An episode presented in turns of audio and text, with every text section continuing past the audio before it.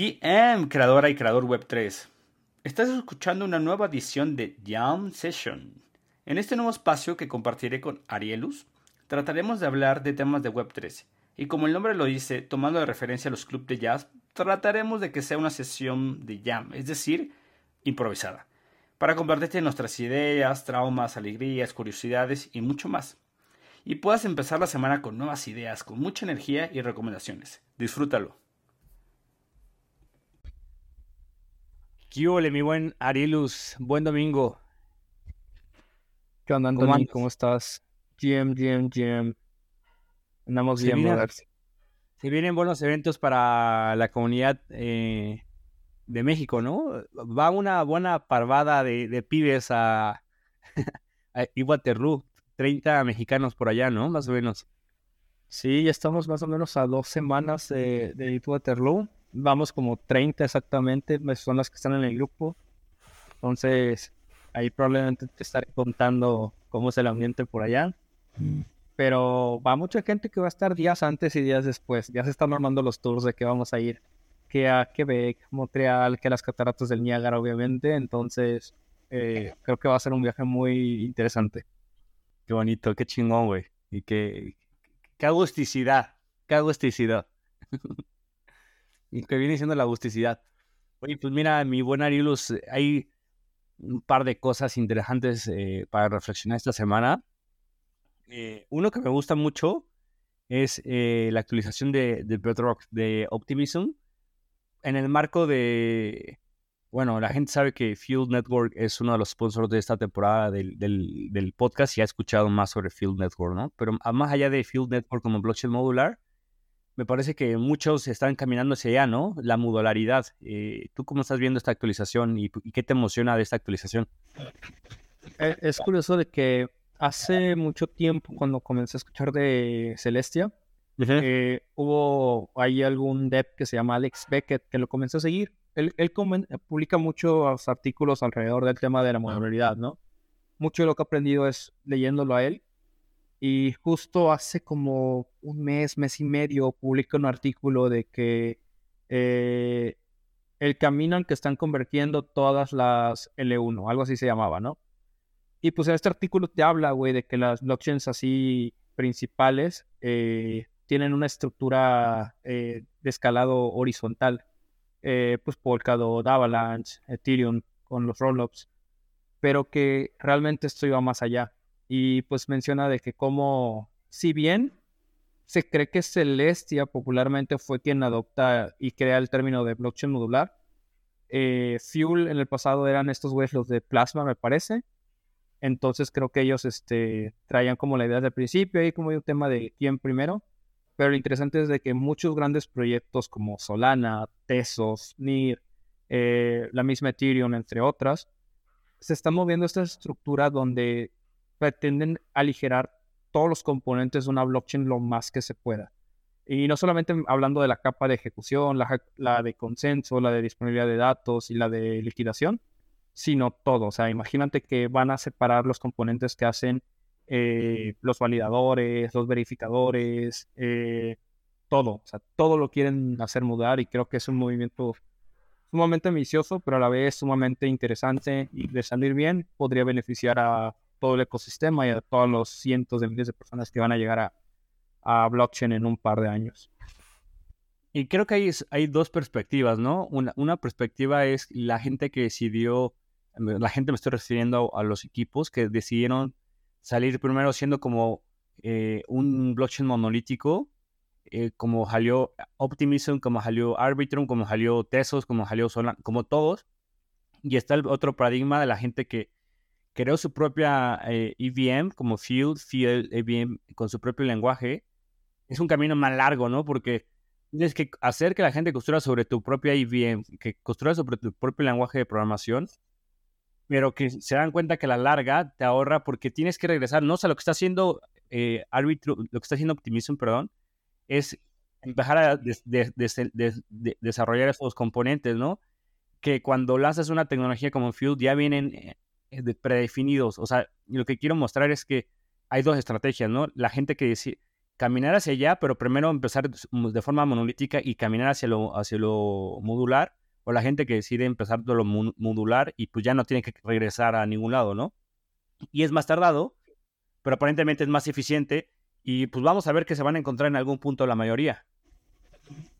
Sabes, yo creo que es interesante porque muchas de las críticas que luego escucho en las comunidades es como de, por ejemplo, sobre todo hacia Ethereum, que es lo que defiendo, es de que no, que Ethereum tuvo un hack, que hubo un fork, que era monolítica, que se está convirtiendo, que siempre se está actualizando, ¿no? O sea, nunca, nunca está funcionando. Y creo que esto, en lugar de ser una crítica, debería ser algo de aplaudir, ¿no? O sea, porque independientemente de la blockchain que sea, creo que una blockchain que no se actualice para eh, satisfacer las necesidades del mercado, pues simplemente se está quedando. Eh, un movimiento hacia el, hacia el esquema modular por estos proyectos Arbitrum, Optimism, entre todos los demás que seguramente estén haciendo algo similar. Creo que es interesante. ¿Por qué, Anthony? Porque imagínate que tú eres dueño de creadores web 3. Imagínate, ¿no? Como si no lo fueras. Pero a lo que voy es, tú estás viendo eh, todos los proyectos que están haciendo, nuevos contenidos, que están utilizando inteligencia artificial, VR, están utilizando eh, platicar de airdrops, platicar de noticias. O sea, si tú no te pones a la par o más adelante que ellos, simplemente tu producto va a desaparecer. Y pues creo que si cualquiera de las personas que escuché esto se pone a analizar de que, ay, pues a mí no me gustaría que mi negocio desapareciera, pues obviamente harías algo para, para estar a, la vanguardia. Y creo que aquí Optimism hace un movimiento interesante porque es curioso, ¿no? Cómo de la noche a la mañana pasas a convertirte en, la, en el roll-up con las comisiones más baratas allá afuera en el mercado. Si, te parece, mira, vamos a tirar unas cifras que puede ser interesante. O sea, con esto se redujo, se redujo eh, tiempos de espera de 10 minutos a 3 minutos, ¿no? Entonces es algo importante, aunque yo creo que no sigue siendo el ideal para cuando pues, se lo ofrezcas a un a un normie, me caga ese concepto de normie, que como si fuéramos eh, dioses, pero alguien que no sabe cripto. Eh, sí, o sea, tres minutos, la verdad es que desesperas. O sea, ya hoy en día cuando haces una operación eh, y quieres que los siguientes cinco segundos suceda, entonces tres minutos sigue siendo todavía no tan deseable, pero bueno, de 10 a 3 es la reducción que tiene y se redujo de más o menos de un promedio de gas de transacción de 0.57 dólares a 0.17. Se redujo más o menos el 70% y otra, otra cifra eh, versus su, su, no sé si decir los antagonistas, sino el quien está muy similar a él, que es Arbitrum, eh, es 35% eh, por ciento más barato, ¿no? Porque en Arbitrum está en 0.23 dólares la operación yo creo que no sigue siendo también el ideal también el costo, porque estamos hablando de un Layer 2, ¿no? Debería ser muchísimo más barato que es cualquier eso. Pero va avanzando, ¿no? O sea, eh, creo que ese tipo de actualizaciones, y no sé si hay, tú lo tengas más fresco que yo, ¿qué consiste como técnicamente esta actualización o qué es lo que cambia en términos, pues, un poquito más específicos? Pues ve, eh, veníamos hablando del tema de la modularidad y precisamente es como los primeros pasos de Optimism para cambiar su arquitectura de forma completa, convertirse en una blockchain modular. ¿Cuál es la diferencia entre una L2 y una capa de ejecución modular? Es sencillo. Piénsenlo de que una L2 simplemente es como un segundo piso, una autopista, que este es ejemplo que siempre hemos venido diciendo, donde pagas tu cuota y tienes toda la seguridad, el seguro si te pasa algo, hay luz, hay policías, o sea, súper segura, ¿no? Pero en una blockchain modular, eh, lo que ocurre, en una capa de ejecución modular, lo que ocurre es que esta autopista podría ser una autopista independiente.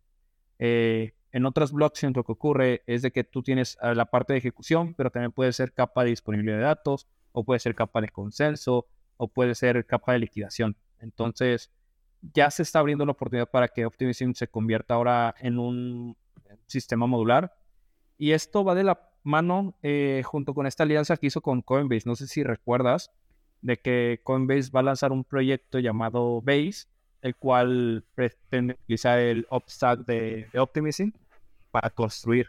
Entonces, creo que es una, un movimiento acertado para llegar a este punto donde un ecosistema de diferentes rollups, vamos a llamarles, sean compatibles entre sí. eh, pues suceda, ¿no? Sí, ahí me gustaría como que marcarlo también un poco más de general. Lo que está buscando esta actualización es caminar también hacia lo que le llaman ellos la super chain, ¿no? Donde ellos quieren también ser como eh, esta fábrica de chains. Eh, lo que acabas de mencionar es importante porque en teoría cualquier persona puede, nosotros podríamos hacer nuestra, nuestra chain con las bases de Optimism, tomando el eh, Obstack, que en este caso es lo mismo que hizo Coinbase para Base. y bueno, lo, que quieren ellos es ser como una fábrica de chains que me suena muy familiar a, la filosofía de Cosmos y, y muchas otras interchains o multichains. Pero me parece interesante como hacia dónde va como eh, la fábrica, el, tema de la fábrica de chains y la super chain. Y lo que quieren como que en algún momento, eh, pues, pues haya una base que más bien esa, es la actualización de Bedrock, que es la base hacia pues, lo que vas a poder construir en el futuro, que son estas chains. Y, bueno, así ya va la, la, actualización. Sinceramente no, no sé cuál sea la siguiente actualización yo no estoy tan metido al 100% de, en, en, Optimism, pero no sé si venga una actualización eh, pronto, pero me parece que esta es una de las más relevantes, ¿no? Sí, yo tampoco las tengo a la par, eh, pero lo que recuerdo cuando leí el roadmap de Optimism es que su camino es que todo esté descentralizado. Eh, la parte más importante es la de los secuenciadores y creo que eso es también importante que podemos traer. no sé si supiste que hace unos días la cadena de Arbitrum se detuvo. Eh, durante un par ahí de minutos dejó de funcionar Arbitrum. Y esto, pues, primera vez es histórico porque no había pasado nunca en un rolo. Y no es porque haya habido un problema en los validadores o haya sido como Solana de que pues hubo una carga ahí en el sistema y se cayó y valió. Sino que aquí lo que pasa es que el secuenciador, es decir, eh, la entidad de la blockchain que se encarga de acomodar todas las transacciones, se quedó sin, sin gas, se quedó sin Ether para pagar el gas. Entonces, si ustedes han ido alguna vez a la página esta de txstreet.com, la que te muestra cómo funciona el tema de las transacciones, cuando ponemos ahí a Arbitrum, vemos a un cartero que está juntando un montón de cartas. Entonces, eh, algo como para ejemplificar lo que pasó, es que este cartero se quedó sin comida y en lugar de seguir trabajando ya no aguantaba y se fue a buscar algo de comida para para poder seguir eh, trabajando y se empezaron a acumular todas las transacciones porque pues, no pasaban. Eh, creo que esta es una de las razones importantes por la cual todos los rollups buscan descentralizar a sus secuenciadores para evitar que esto pase. Y era algo interesante porque eh, hace unas semanas que tuvimos ahí el espacio en Ciudad de México con Espacio Cripto, que dimos ahí una charla sobre L2, sobre Confuel y demás. No sé si recuerdas que se habló de esto. Sí, o sea, los secuenciadores es una parte eh, vital de la descentralización, que casi todas, en su mayoría, incluso Starnet, incluso, la verdad no sé eh, cómo funciona el secuenciador de Few, pero casi todos eh, están siendo ahorita centralizados el secuenciador, que de hecho también es, es, donde se recoge la lana, o sea, es donde se genera la rentabilidad. De hecho, platicamos hace, que, me parece, mes y medio o dos, la rentabilidad que tenía Arbitrum y Optimism, que la verdad eh, venía bien eh, en términos de, de, abstracción y extracción de máximo valor eh, de las transacciones. y es lo que hace que, digamos así, se, siga manteniendo la red, ¿no? Y, y, pues es una parte vital que pues a la gente no le encantó que, en este ideal de descentralización sigan fallando ese tipo de cosas. Y más porque es el, el, eh, el, el Layer 2 más grande, ¿no? El que tiene más Total Value Lock. Es correcto. Y sabes, yo, yo la verdad no tengo ahorita exactamente los números a la, a la mano, güey. Pero no sé si haya sido coincidencia o, o casualidad Ajá. que Vitalik publica un artículo donde habla como de los tres problemas más grandes que enfrenta Ethereum y el primer punto que, trata, güey, es que los usuarios eh, no se están moviendo a los rollups. Entonces, pues qué, interesante, ¿no? Porque si bien tenemos a Vitalik diciendo los usuarios deben moverse a los rollups y tenemos esta siguiente actualización Cancún que va a hacer que los rollups tengan eh, actualizaciones más, perdón, transacciones más económicas, pero aún así tenemos estos problemas, es como, güey, pues, pues qué miedo moverme a un sistema que no está terminado, vamos a llamarle, ¿no? Que no es del todo seguro. Y, sobre todo por lo, o sea, hay dos, bueno, hay infinidad de desafíos gigantes, ¿no? Eh, pero bueno, por algo estamos acá y nos, nos encanta. Eh, pero de lado a, relajando, por ejemplo, a, Optimism, eh, han podido retener a sus usuarios, a la gente que está sobre Optimism, pero no ha sido tan rentable como, por ejemplo, eh, Arbitrum. Eh, entonces, ahí tienen como desafíos las Layer 2, que me parece que Arbitrum y Optimism no las ha ido tan mal después de sus airdrops, donde hemos visto, por ejemplo, otros chains o otros protocolos donde la gente va, extrae valor y se va y desaparece por completo eh, los usuarios, la retención. Acá no ha sido así, pero por un lado tienes poca gente utilizándote y por otro te tienes que mantenerlos y por el otro tienes que hacer que todavía siga funcionando, porque imagínate, eh, si te quedas por confianza y de repente haces una transacción, si hubiéramos hecho una transacción en ese momento, seguro hubiese sido una mala experiencia. Entonces, los desafíos están más que a la orden del día, ¿no? Los grandes desafíos y uno de estos es tecnológicos y cuando sucede esto, pues a veces como que sí te bajonea porque una de las principales cosas que argumentas que respalda todo esto que estamos haciendo, pues es la parte tecnológica. Y cuando eh, falla esa parte tecnológica, pues falla parte de tu argumento, ¿no? Pero yo creo que así, es, así se ve la, la innovación, ¿no? Y yo creo que así como le ha fallado los Teslas a Elon Musk y los SpaceX y, y hay muchas historias de cómo cuando salió el primer iPhone, el 3G, hay una historia detrás donde según fue hackeado, donde en realidad la, la, llamada de FaceTime que recibió Steve Jobs fue súper eh, como en un hackathon, y en realidad no se pudo realizar y minutos antes eh, tuvieron que hacer una llamada, o sea, tuvieron que hacer algo para que la llamada le hicieran entre ellos, pero no con el sistema de FaceTime.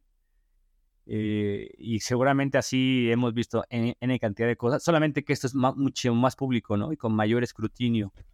Entonces... Eh, aquí, ¿sabes? Yo, yo creo que pasa lo mismo que con los Teslas, ¿no? O con los accidentes de aviones. O sea, cuando ocurre algo de ese estilo, es como una noticia súper cabrona, pero no porque realmente sea tan importante, eh, sino porque como nunca pasan, pues es por eso como lo, extraño, ¿no? O sea, oye, vamos a darle la atención que requiere esto, porque el hecho de que un Tesla eh, de repente no se estacione solo, o de repente no detecte un coche, un peatón, o que un avión este, no despegue, entre otras cosas, pues no es como que algo que escuches todos los días, ¿no? Sino que es como muy raro que, que ocurra. Sí, creo que aquí lo mismo, o sea, que una blockchain se pare, que no sea Solana, pues es como, como extraño. Y, güey, dejando de tirar de que la Solana, sabes que, que Solana es un proyecto que, que se me hace muy interesante. Hace poquito, güey, tuvimos ahí una noticia que te comenté, se los estoy diciendo, Solana se está moviendo a la modularidad, güey. Ya tenemos también ahí una actualización por parte de Solana. No tengo ahorita la, la data, pero sí recuerdo que te comenté en, en una publicación que hiciste. Sí, o sea, hay una actualización interesante que está haciendo Jump, em, impulsándolo de, Solana. A ver, tiene muchos desafíos esa actualización, estaría interesante eh, abarcarla en la siguiente sesión. Em, tiene desafíos tanto tecnológicos porque ellos, como eh, decíamos previamente, tienen que migrar toda su infraestructura y su estructura que no fue diseñada para eso, eh, pero sería interesante. Y además de que, pues, si no lo hacen a tiempo, pues van a ganar, eh, pues, como decimos en México, el, el, mercado, ¿no? El mandado, el mandado, el mandado rápido. Las otras, como las que estamos platicando. Que de hecho, antes de ir a algo, en la carta que leíste de Vitalik, eh, yo no la leí, pero ahorita que nos, nos compartas los puntos interesantes, Nada más como mención, creo que también me parece interesante mencionar que, por ejemplo, ahorita Avalanche viene con el doble de, de usuarios en actividad y también sería súper interesante, mi buen eh, Arielus, analizar el Joy Trade, que en algún momento lo leí. Sinceramente, no, te voy a ser sincero, no lo entendí al 100, pero he escuchado muy buenas noticias de Joy Trade, que es em, como un fork de Uniswap que tiene muchas innovaciones eh, interesantes. Entonces, como... Sí, Joy, Joy Trade. Es, es, un, es como un, bonito el ego eh, interesante. Y bueno, principalmente ha tenido esa interacción eh, por Trader Joe, perdón, Trader Joe, Galaxy, Galaxy que, y Center. Galaxy, ¿alguna vez lo has usado? Es como para temas de incentivos y de retos y como gamifications. Eh, yo no sabía que estaba en Avalanche, eh, le había usado en otras, pero no sabía que estaba en Avalanche. Entonces, simplemente para mencionarlo, y me parece interesante, y saludos al buen Ricardo de... Ahorita está, no me acuerdo cómo se llama su Dex, pero bueno, en MGX creo que se llama. Pero de ahí brincamos si quieres al... ¿Cómo viste la carta de Vitalik? Pues algo eh, interesante, ¿sabes por qué? Porque es la primera vez que vi puntos de vista que no estaban del todo de acuerdo con lo que estaba diciendo Vitalik, ¿no? Eh, ¿De qué va su carta? Eh, Vitalik expone este, este nuevo artículo llamado Las tres transiciones, en donde él dice que para alcanzar cripto que sea de forma mainstream, una adopción, una adopción por parte de miles de personas, necesitamos tres cosas. Uno, eh, la escalabilidad a través de L2. Eh, dos, tenemos la parte de la privacidad. Y tres, los smart contract wallets. Dentro de la parte de la escalabilidad, pues él dice como de, oye, eh, los usuarios no se están moviendo a las L2, y ahí está el futuro el futuro de Ethereum no se encuentra en L1 y para ello necesitamos que los usuarios eh, transaccionen en L2. ¿Por qué? Porque si bien ahorita el precio del gas ha bajado a 3, 4, 5 dólares por enviar Ether, en un bull market esto puede volver a dispararse y llegar a cifras de 80, 100 dólares, ¿no? Que pues definitivamente no son viables para las personas. Y pues aquí las L2 son la solución. Son más rápidas, eh, tienen la seguridad de Ethereum. Eh, desafortunadamente ya vimos que también se pueden detener la red como pasa en otras blockchains, pero pues el futuro se cree que está ahí. Después tenemos la parte de las smart wallets, que aquí él menciona que si no tenemos una opción de smart wallets y resolvemos todos los problemas que tienen estas ahora mismo, los usuarios van a tener que seguir interactuando con exchanges centralizados. ¿Y cuáles son los problemas que tenemos ahora mismos? Para quienes hemos utilizado las wallets de Safe, un usuario menos técnico no puede tener la misma dirección en diferentes blockchains. Y esto es un problema por la siguiente razón. Imagínate que yo te digo, oye, pásame tu dirección para pagarte. Y tú me mandas un address y yo te deposito, eh, no sé, te deposito USDC a través de Optimism, pero tu address corresponde a CKSync y de esta manera pues ya nos amolamos porque no recibiste el dinero, yo no lo envié mal, etcétera. Y un usuario un poquito más técnico sabe cómo hacer para deployar el mismo, la misma address en diferentes cadenas, pero esto es algo que todavía no te ofrece Safe de forma directa.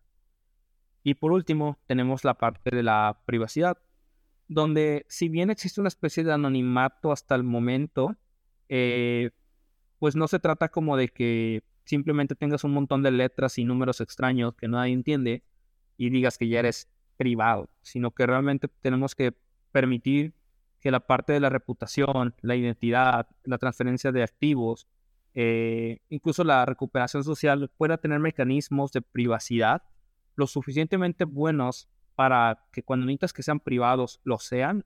O sea, yo no me veo trabajando en una empresa donde se utiliza blockchain y todos mis compañeros de trabajo eh, de puestos superiores o puestos eh, por debajo del mío sepan cuánto estoy ganando y viceversa. Creo que piénsalo de que estás con alguien trabajando que lleva el mismo tiempo que tú, que lleva en los mismos años, el mismo puesto y te enteras que gana considerablemente más o menos que tú, pues podría haber como un problema ahí. Entonces, pues estos es los puntos que, que abarca y pues menciona que tenemos que trabajar para, para resolverlos. Y pues estaba leyendo ahorita en Twitter que ya varios proyectos están enfocando en esa parte, ¿no? De, de resolver estos proyectos. Justo ahora mismo estoy abriendo un tweet de alguien que se llama Sebastián Guillemot, donde él habla de que en tres, tres proyectos llamados DC Spark, Milcomeda y Pime Studios están trabajando en estas tres soluciones. Spark no es el mismo Spark de MakerDAO. Eh, el, que, el sistema de préstamos que lanzó, me imagino que no. Por ahí vi un, par de Sparks. Eh, BVA Spark. eh, oye, muy, interesante la, verdad. Yo creo que em, está lleno de desafíos el camino. pero pues ahí nos va dando un poco la luz y, yo creo que lo interesante es que el debate no, no o sea, el debate prevalece, no, no, no, no se opaca y, yo creo que mientras siga habiendo debate y siga habiendo discusión y siga habiendo avances, o sea, hay carnita de dónde, de dónde cortar y, es interesante hacia dónde se dirige y yo creo que vamos avanzando y pues, sin duda como cualquier, como cualquier plan, eh, pues cuando se lo come, el, como dicen, los, los planes se lo comen, se lo desayunan la cultura todos los días, ¿no? En este caso, la realidad se lo desayuna todos los días. Y, yo creo que mientras siga habiendo un plan, es algo importante de cada, de cada actualización. Y de ahí yo creo que podríamos eh, platicar de pues, la principal noticias, las principales noticias de esta semana, ¿no? Eh, que es eh, otro de los grandes desafíos que tiene que ver con la regulación. Y ahora sí vimos un golpe fuerte, ¿no? de la SEC a Coinbase y Binance. Em, no solamente ellos, también Robinhood. Robinhood, un retiro, ¿no? De donde la gente ya no podía operar en Matic, Solana y varios. Vamos, vamos por partes. Eh, ¿Qué pasó? Eh, la SEC, una vez más, de la nada nos sorprende a todos, pero esta vez sí fue con un golpe verdaderamente fuerte. el día lunes, martes, me parece, eh, lanza una noticia donde dice, oye, ¿sabes qué? Eh, Binance te demando porque todas estas monedas, tiene una lista de poco más de 10 monedas, son consideradas securities por parte de la SEC. Y aguántate ahí, Coinbase. Tú también, güey. Estas monedas, si las estás tradeando, tienen, son consideradas security. Y además, tu servicio de staking de Ether también lo considera un security.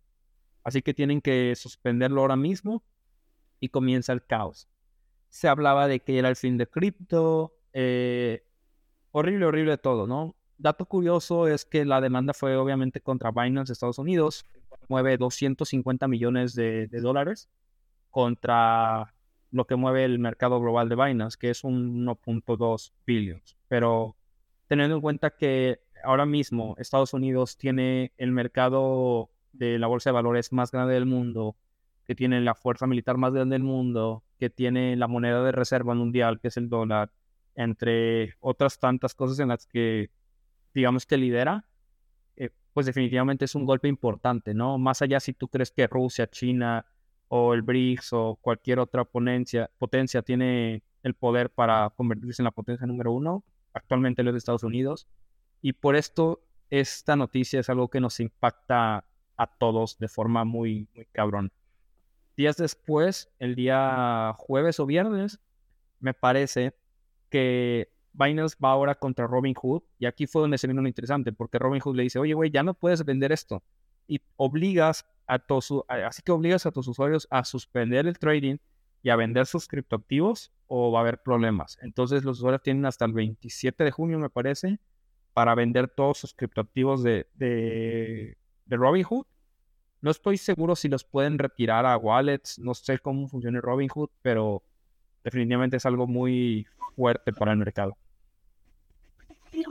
Y, bueno, hay, hay varias cosas, ¿no? Eh, uno es que también eh, la demanda fue contra CZ, el CEO, y también hubo unas demandas, o sea, hubo muchas demandas, eh, hubo, una demanda de, de, de malversión de fondos eh, donde argumentaba que se estaban ocupando los, eh, los, los depósitos de los usuarios en Estados Unidos para otras eh, cosas, cosa que salió de también CZ de inmediato, porque pues, me parecía que eso era una noticia para hacer un bank run como le pasó a FTX. Afortunadamente no vimos que pasara. y salió a decir que en algunas noticias en Coindex decían que había 20 billions en gestión y, y CZ decir que eh, lo máximo que había habido en gestión en, US, en, en Binance USA eran 2 billions. Eh, o sea, 10% de lo que argumentaban algunos eh, Coindesk y Coindesk retiró esa, esa noticia. Pues, ¿por qué? Pues porque estás alentando completamente el pánico y el retiro, ¿no? Por ahí veía, creo que ayer o antier, que se han retirado de Binance 340 millones de dólares. Eh, yo creo yo, creo esa cosa que lo veo natural, pero como dices, a, la dimensión de que es Binance, eh, no creo que sea tan grande.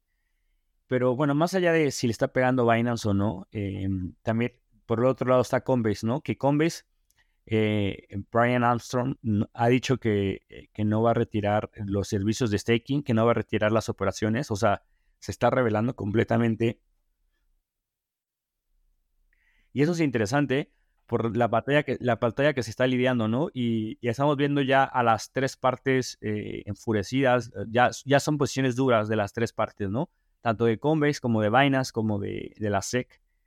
Eh, y, bueno, por supuesto, plataformas como Robinhood, su principal negocio no es las criptomonedas, por lo tanto, pues si, te dicen, tienes como un, un servicio adherido criptomonedas y lo tienes que dar de baja, pues lo das de baja para que tu principal negocio siga funcionando, ¿no? Y entonces, de esta forma, yo creo que lo podía eh, enmarcar algo que compartía CZ y decía, eh, Gary Gessler va a poder acabar con las criptomonedas en Estados Unidos, pero no del mundo. Yo creo que es al final lo interesante. O sea, ¿qué va a pasar cuando en Estados Unidos no se pueda operar eh, como en China? que China también no es cualquier economía, es la segunda, una segunda economía en muchas cuestiones. Pero Entonces, China ya está las criptos con el reporte que lanzaron hace un par de semanas, también está cambiando su jugada. Creo que es muy, muy, bueno, termina tu punto y, continúo con esto. O sea, yo creo que lo más grave, lo más grave está pasando y lo, positivo de todo esto es que como cuando te van a vacunar o te van a inyectar y le tienen miedo a las jeringas, ya te están inyectando, o sea, ya nada más eh, aguanta tantito y la, aguja sale. Qué pinche mala ejemplo, pero bueno, es la primera que se vino a la mente hasta el punto en el que voy es, yo creo que lo más duro que estamos viendo la SEC lo vamos a ver en, en, este, estos mes, semanas y una vez que pase eso, eh, pues no va a poder haber otra cosa más dura más que atacar a Coinbase y a Binance eh, y de la forma en la que se lo está haciendo, ¿no? ¿Qué, ¿Cuál puede ser el resultado? Que en Estados Unidos no se pueda operar criptomonedas. ¿Eso va a acabar con las criptomonedas? Yo creo que definitivamente no. Entonces, eso es lo positivo. Vamos a ver un escenario a nivel mundial donde el principal participante sea, no sea Estados Unidos. Y eso va a ser interesantísimo en términos de innovación, en términos de distribución de riqueza, en términos de, de quién tiene... O sea, eso es interesantísimo para mí, que la primera revolución tecnológica que veamos no vaya a estar como en estas última eje hegemónico de Estados Unidos de los últimos 70 años, no vaya a estar esta potencia liderando estos cambios. Entonces va a ser súper interesante para mí. Definitivamente tienes razón en estos últimos puntos. Eh, justo cuando fue lo de Binance, yo tenía ahí algo de capital, poco más de, de mi, mi límite. O sea, mi, para la gente, o sea, es una inversión, pero yo procuro tener máximo 5% de, de mi dinero en exchanges. Entonces, eh, entre todos, máximo 5%. Y si estoy superando eso, pues es como obligatorio para mí retirarlo de una wallet. Y pues ahí lo retiré y todo, y sentí como la responsabilidad de compartir que estaba haciendo eso. Y ya puse como de no, not your keys, not your. Ok. Pues sí, güey. ¿Qué te estaba diciendo? ok, ya, lo del retiro. Pues sí, cuando, cuando esto pasó, fíjate que yo normalmente trato de tener máximo el 5% de, de, lo que tengo en cripto en, en exchanges centralizados. Entonces tenía ya ahorita un poco más de, esa suma y sí sentí como la responsabilidad de decir, güey, tengo que retirar esto porque no estoy, eh, no estoy siguiendo las reglas de mi plan. Entonces hice un retiro y compartí la captura de pantalla y puse eh, no tus llaves, no tu riqueza generacional, porque como tú dices, estamos a punto de ver la mayor redistribución de valor que podría haber ocurrido en los últimos 100 años. Y fíjate que es interesante quiénes están viendo estas oportunidades. Eh, Katie Woods, la, grandiosa Katie Woods, eh, dueña de, ARK Invest, aprovecha la oportunidad donde Coin, eh, la acción de Coinbase, cae 16%. Así que en lugar de ellos vender y preocuparse y salir a gritar, oye, qué miedo, deciden comprar 20 millones más de acciones, sí. sumarlo a su, a su ETF y no solamente eso. El, el, año pasado, perdón, en las elecciones pasadas tuvimos ahí un gran apoyo por parte de Sam Bankman a Biden. No sé si recuerdan por ahí que fueron como de los trapitos que salieron cuando estaba todo este tema. El segundo, sí. ¿Y, y qué tenemos ahora? Eh, Ryan Selkis, el CEO de Mesari, anuncia que tienen ahí una alianza de la libertad digital. Es una organización enfocada en promover cripto y su educación Y pues ellos dicen que actualmente la industria cripto gasta aproximadamente 30, 40 millones de forma anual para ayudar en la política americana, pero pues que ellos creen que necesitan eh, triplicar estos números para poder tener como mayor, mayor peso. Y pues está diciendo que si se consigue conseguir estos recursos, la mitad se va a utilizar para continuar su trabajo que está haciendo, es decir, campañas de adopción, eh, temas legales, entre otros, pero también la otra mitad la quieren utilizar para promover candidatos pro cripto en las siguientes elecciones. Creo que esto es sumamente interesante porque las siguientes elecciones de Estados Unidos van a ser muy decisivas. O sea, piénsalo de que un candidato pro cripto sea el ganador. O sea, tan solo el ganador, o sea, antes de siquiera pasar una ley o algo, el hecho de que sea el ganador abre la puerta para que Estados Unidos pueda comenzar a adoptar cripto como forma de pago en algún servicio, ni siquiera como moneda local. Imagínate poder pagar impuestos en Estados Unidos. cripto. O sea, que, que, las regulaciones vengan en torno a que los exchanges te tienen que decir cuánto tienes que pagar de impuestos. Definitivamente va a ser un movimiento muy, muy grande para, para el mercado. Y es algo a lo que no, no tenemos que perderle el ojo. Y, algo, algo que, me gustaría agregar para terminar, güey, es que eh, si bien esta lista de, monedas que son consideradas security en este anuncio, hay dos monedas importantes que creo que no se mencionan. La primera, DOT, que como ya sabemos, en los países de Europa, me parece, ya fue eh, descartada como security. Hace algunas semanas veíamos un noticia donde nadie, nadie, absolutamente nadie, y luego el equipo de Polka, de Polkadot, no somos security y pues como que pasó desapercibida. Pero fíjate, curioso porque no salió en esta ocasión. Y dos, Gary Gensler sigue y la SEC misma siguen sin dar una claridad eh, sobre si ITER es una security o no, porque en esta lista no aparece. Claro, están, lo están dejando ahí en el vacío, ¿no? En el vacío legal. Y que, y que creo que por el otro lado, em, dentro de ese vacío legal también está el vacío legal cuando hacen toda esa cuando, en esas semanas, eh, Brian Armstrong compartió un video que sale con Beck diciéndole, güey, nosotros nos listamos bajo tus requerimientos en las de la SEC para hacer una eh, initial de public offering, ¿no? Una oferta inicial, eh, es decir, cuando listado en, en, la bolsa de Estados Unidos, así es como está Coin, en eso que acabas de decir de Ank, Ank, que es el segundo tenedor de, de esta acción. Y, no, y mencionamos, de hecho, saca un video donde dice, mencionamos, me parece que 72 veces staking. O sea, lo, que está diciendo es, no, no te debe haber sorprendido, eh, porque nosotros te dijimos cómo funcionaba. Y uno de los argumentos eh, que dice eh, Gary Gensler es como, ustedes no están registrados como una plataforma de intercambio en Estados Unidos. Y dice Brian pues no, porque no hay una forma de registrarte como exchange de criptomonedas en, en Estados Unidos. Entonces ese vacío legal, pues lo argumenta, es como si te digo, eh, oye, no estás listado como podcaster y, me dices, oye, pero no hay una lista de podcaster. Ah, bueno, pero no estás listado. Eh, y, hasta que estén listes, eh, no vas a poder operar. Pues, güey, no hay un lugar donde te pueda listar. O sea, ese es el problema, ¿no? Que obviamente están usando a su beneficio ese vacío legal entre las exchanges, entre, entre, entre Ethereum, que bueno, hay que decir que ya la SEC de hace como dos, tres años dijo que Bitcoin sí no es un security Em, y bueno, es, es a Bitcoin que creo que nunca lo vas a ver eh, en esa lista, cosa que es interesante. Para, para los maxis es un punto muy sólido y muy fuerte. Yo creo que para en general, ¿no? Eh, yo creo que sí, por la naturaleza de Bitcoin nunca lo vas a ver como security. Y entonces ahí, pues en ese vacío, pues están las disputas eh, por todos lados acerca de cómo va a seguir operando. Pero yo creo que ese llamado, por ejemplo, que mencionabas de la Digital Freedom Alliance, que es la Alianza por la Libertad Digital, donde mencionabas el CEO de Mesari, yo creo que responde a la premisa y a la necesidad que tienen ellos de decir, nosotros vimos crecer en lo que pues era en ese momento un, espacio de mexicanos, es decir, California, en el Valle del Silicio, en Silicon Valley. Eh, nosotros vimos crecer eh, pues toda una industria que fue Internet. Nosotros lideramos ese cambio.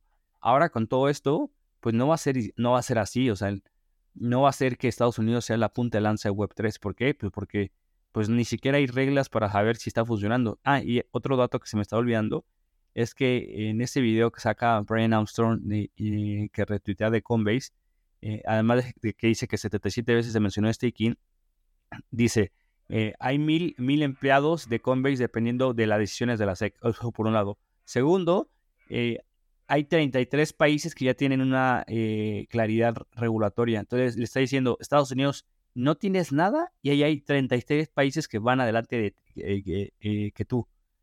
Y bueno, otra de las cosas que salió a decir Galen Gendler eh, en, diferentes momentos y situaciones, porque hubo un evento donde también estaba Brian Armstrong, que me, parece que fue el jueves o viernes. Em, eh, otra de las cosas que sale a decir es, no necesitamos monedas digitales, el dólar ya está digitalizado. Y entonces, ahí ves, o sea, cuando lo ves en un general... ¿Eh? Es ponerse el pie solito decir eso. Es, pero o sea, cuando lo ves, o sea, por un lado ves que Apple acaba de sacar su Apple Vision Pro, ¿no? Por otro lado ves el avance gigante de la inteligencia artificial.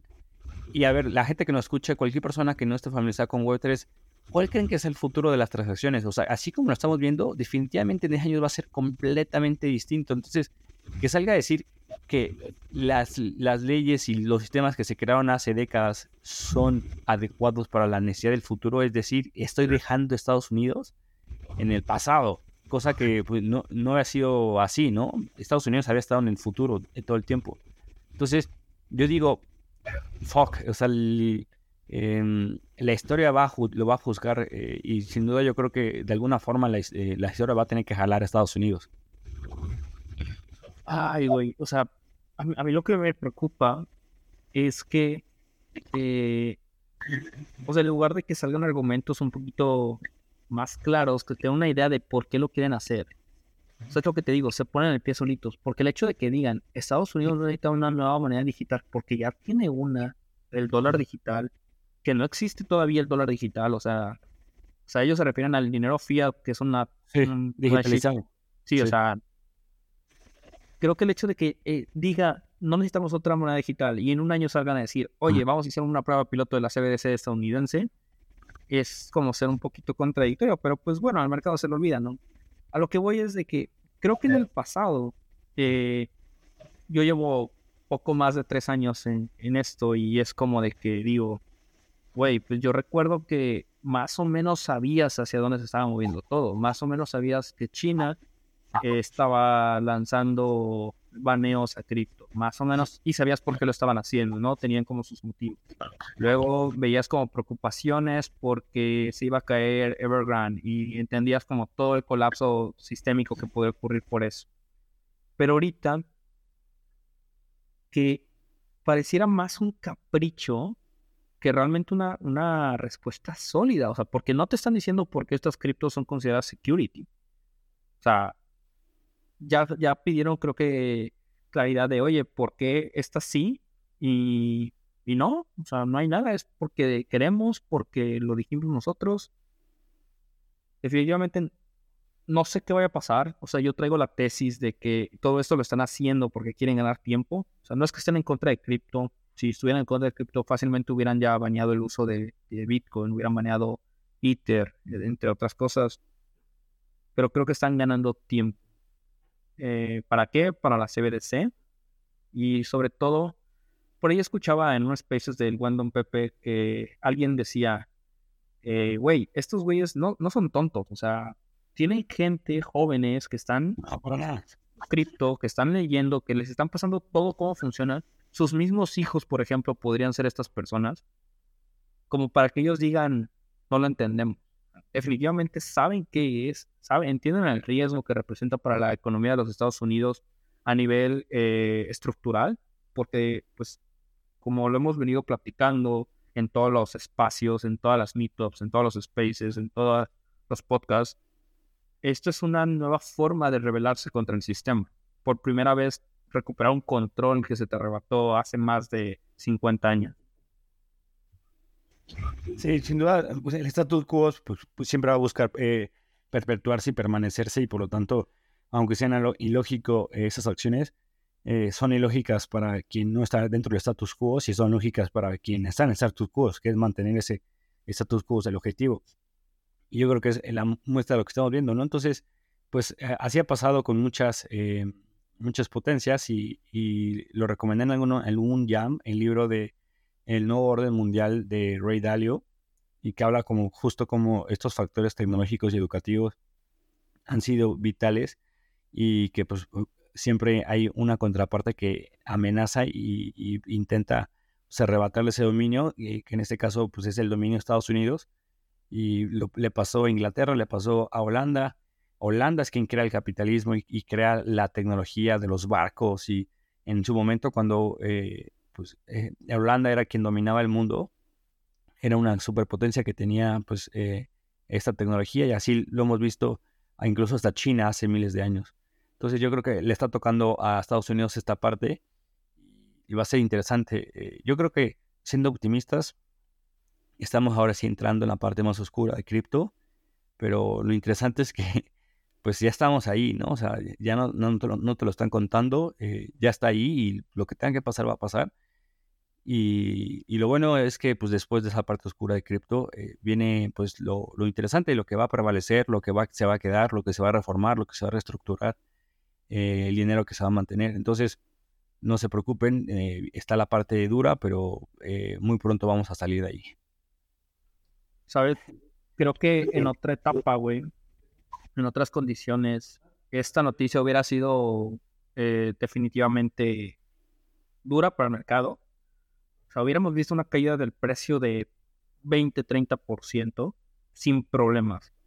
Y ahorita tuvimos una caída como del 8-12% aproximadamente. Que definitivamente nos habla de que el mercado es un mercado más fuerte, más resiliente a este tipo de cosas. los jugadores importantes ya no se asustan tanto con este tipo de noticias. O sea, ya entienden un poquito más del por qué están ocurriendo. Y como tú dices, nos queda esperar. Será interesante ver en dos, tres años, voltear a ver el fondo del mercado y decir, güey, y allá parecía que era el infierno, ¿no? Y, y fue hace tan poco. Hacia allá va eh, y estamos cruzándolo. Y bueno, mantengámonos unidos cerca y eh, optimistas, stay optimist. Pues buenísimo, mi buen Arilus. Eh, si quieres, vamos cerrando el, episodio. Yo la recomendación que quisiera dejar es que lanzamos ya el primer newsletter de Creadores Web 3, escrito por el buen Esteban Miño, que, esta semana cumplió cinco años construyendo eh, wallets. Estuvo tres años en, en Metamask y ahora está en Rainbow. Entonces, si algo sabe, es temas de wallets. Entonces, por ahí escribió un poco eh, acerca del estatus de cripto. Eh, yo mañana voy a lanzar uno, eh, una autocrítica al marketing que hacemos en Web3. Entonces, mi recomendación es vayan y suscríbanse al newsletter de Creadores Web3. Espero que les guste. Yo sé que hay muchísimos y que reciben en su bandeja de entrada muchos, pero bueno, haremos un esfuerzo para prevalecer en el valor agregado de su atención y el tiempo. Y no sé tú qué eh, recomendación tengas por ahí, mi buen Arilus. Yo esta semana quisiera invitarlos a ser un poquito más observadores en su día a día. ¿Y a qué me refiero con esto? Hace unas semanas me di cuenta que cuando, pues normalmente escucho con música muy, muy random, o sea, pero demasiado random. Entonces de repente estaba lavando trastes y me puse a prepararme un sándwich y empezó a sonar Fortuna, Fortuna Imperatrix Mundi. Y, güey, sentí un viaje tan cabrón de que sentí que neta era un momento muy crítico en mi vida preparar ese sándwich. Y como que me llamó la atención. Días después tuve que tomar un vuelo y cuando estaba caminando en el pasillo empieza a sonar la canción de Mad World. Entonces también fue como a la madre, güey. O sea, este momento es como muy épico y estoy tratando de ser un poquito más observador en encontrar momentos de mi día a día o momentos en, durante mi día que pueden ser acompañados de alguna música de fondo y hacer mejor ese, ese momento. Entonces, mi invitación y mi recomendación es esa, encuentren un momento en su día que puedan acompañar de una buena música de fondo pero no algo que, haga mejor ese momento, sino algo que lo haga épico, que lo haga algo valioso de recordar. Uf, qué buena recomendación, mi buena Lilus. Yo estuve eh, unos días en Baja California Sur y ese momento que acabas de escribir lo tenía cuando me fui solo eh, renté un coche y, me aventé varias horas en carretera en ese momento que acabas de describir, genial. Eh, cocinando, me armé una fogata, cociné un pescado que había salido del mar recién, que había comprado, eh, veía series de ciencia ficción, o sea, me un plan exquisito con lo que acabas de decir, súper básico, pero lo que acabas de decir completamente, estoy muy de acuerdo, mi buena Luz, qué, qué buena recomendación. Eh, pues muchas gracias y nos vemos en la siguiente edición. Nos vemos, banda, cuídense. Sigan creando.